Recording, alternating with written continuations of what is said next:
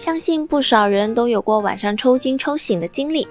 我们说到脚抽筋，只会想到缺钙，但真相总是不止一个。今天就来好好聊一聊为什么会抽筋。知道腿抽筋的原因，可以帮助大家更好的预防它。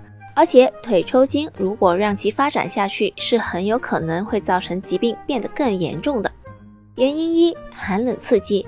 身体如果受到寒冷刺激，骨骼肌就会发生不自主的抽搐。这是机体为了产生更多的热量，用以保护重要的内脏而迫不得已的行为。因为如果身体温度过低，容易引起功能性障碍，甚至危及生命。原因二：劳累，肌肉短时间内伸缩过快，肌肉如果累了也是会反抗的。过度运动，短时间内因为肌肉收缩或者舒张过快，容易导致肌肉在短时间内进行无氧呼吸。乳酸的积累会让刺激肌肉之间的协调性在收缩的同时强制性舒张，冲突产生了，抽搐也就来了。原因三：缺钙、缺镁。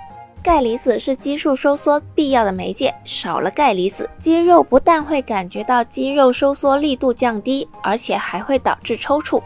这样的情况比较容易发生在小孩子、孕妇、老人等人群的身上。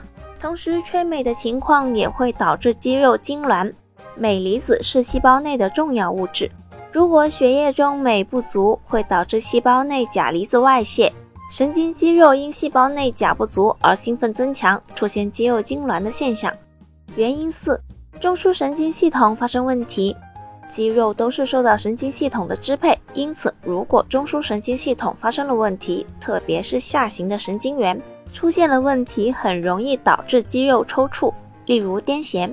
因此，如果家族里面有过癫痫发作的患者，那么自己也应该十分重视。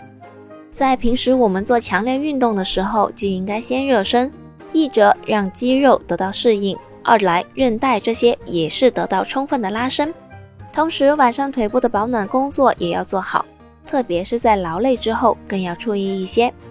当然，充足的营养也是十分重要的。不过我们在补钙的时候也有很多的误区，钙补充的时候应该同时补充维生素 D，这样可以促进钙质的吸收。那么抽筋之后应该怎么办呢？发生肌肉抽搐的时候，你需要一些勇气，冷静下来。轻度的抽搐只需要让肢体往收缩方向相反的位置拉伸，比如用手扳住前脚掌，拉伸小腿肌肉，坚持一段时间就可以缓解了。但是。如果是反复发生，而且程度越来越严重的抽搐，就需要及时看医生啦。好了，今天的节目也差不多了。如果大家还遇到什么问题，可以留言告诉我们。我们下期再见吧。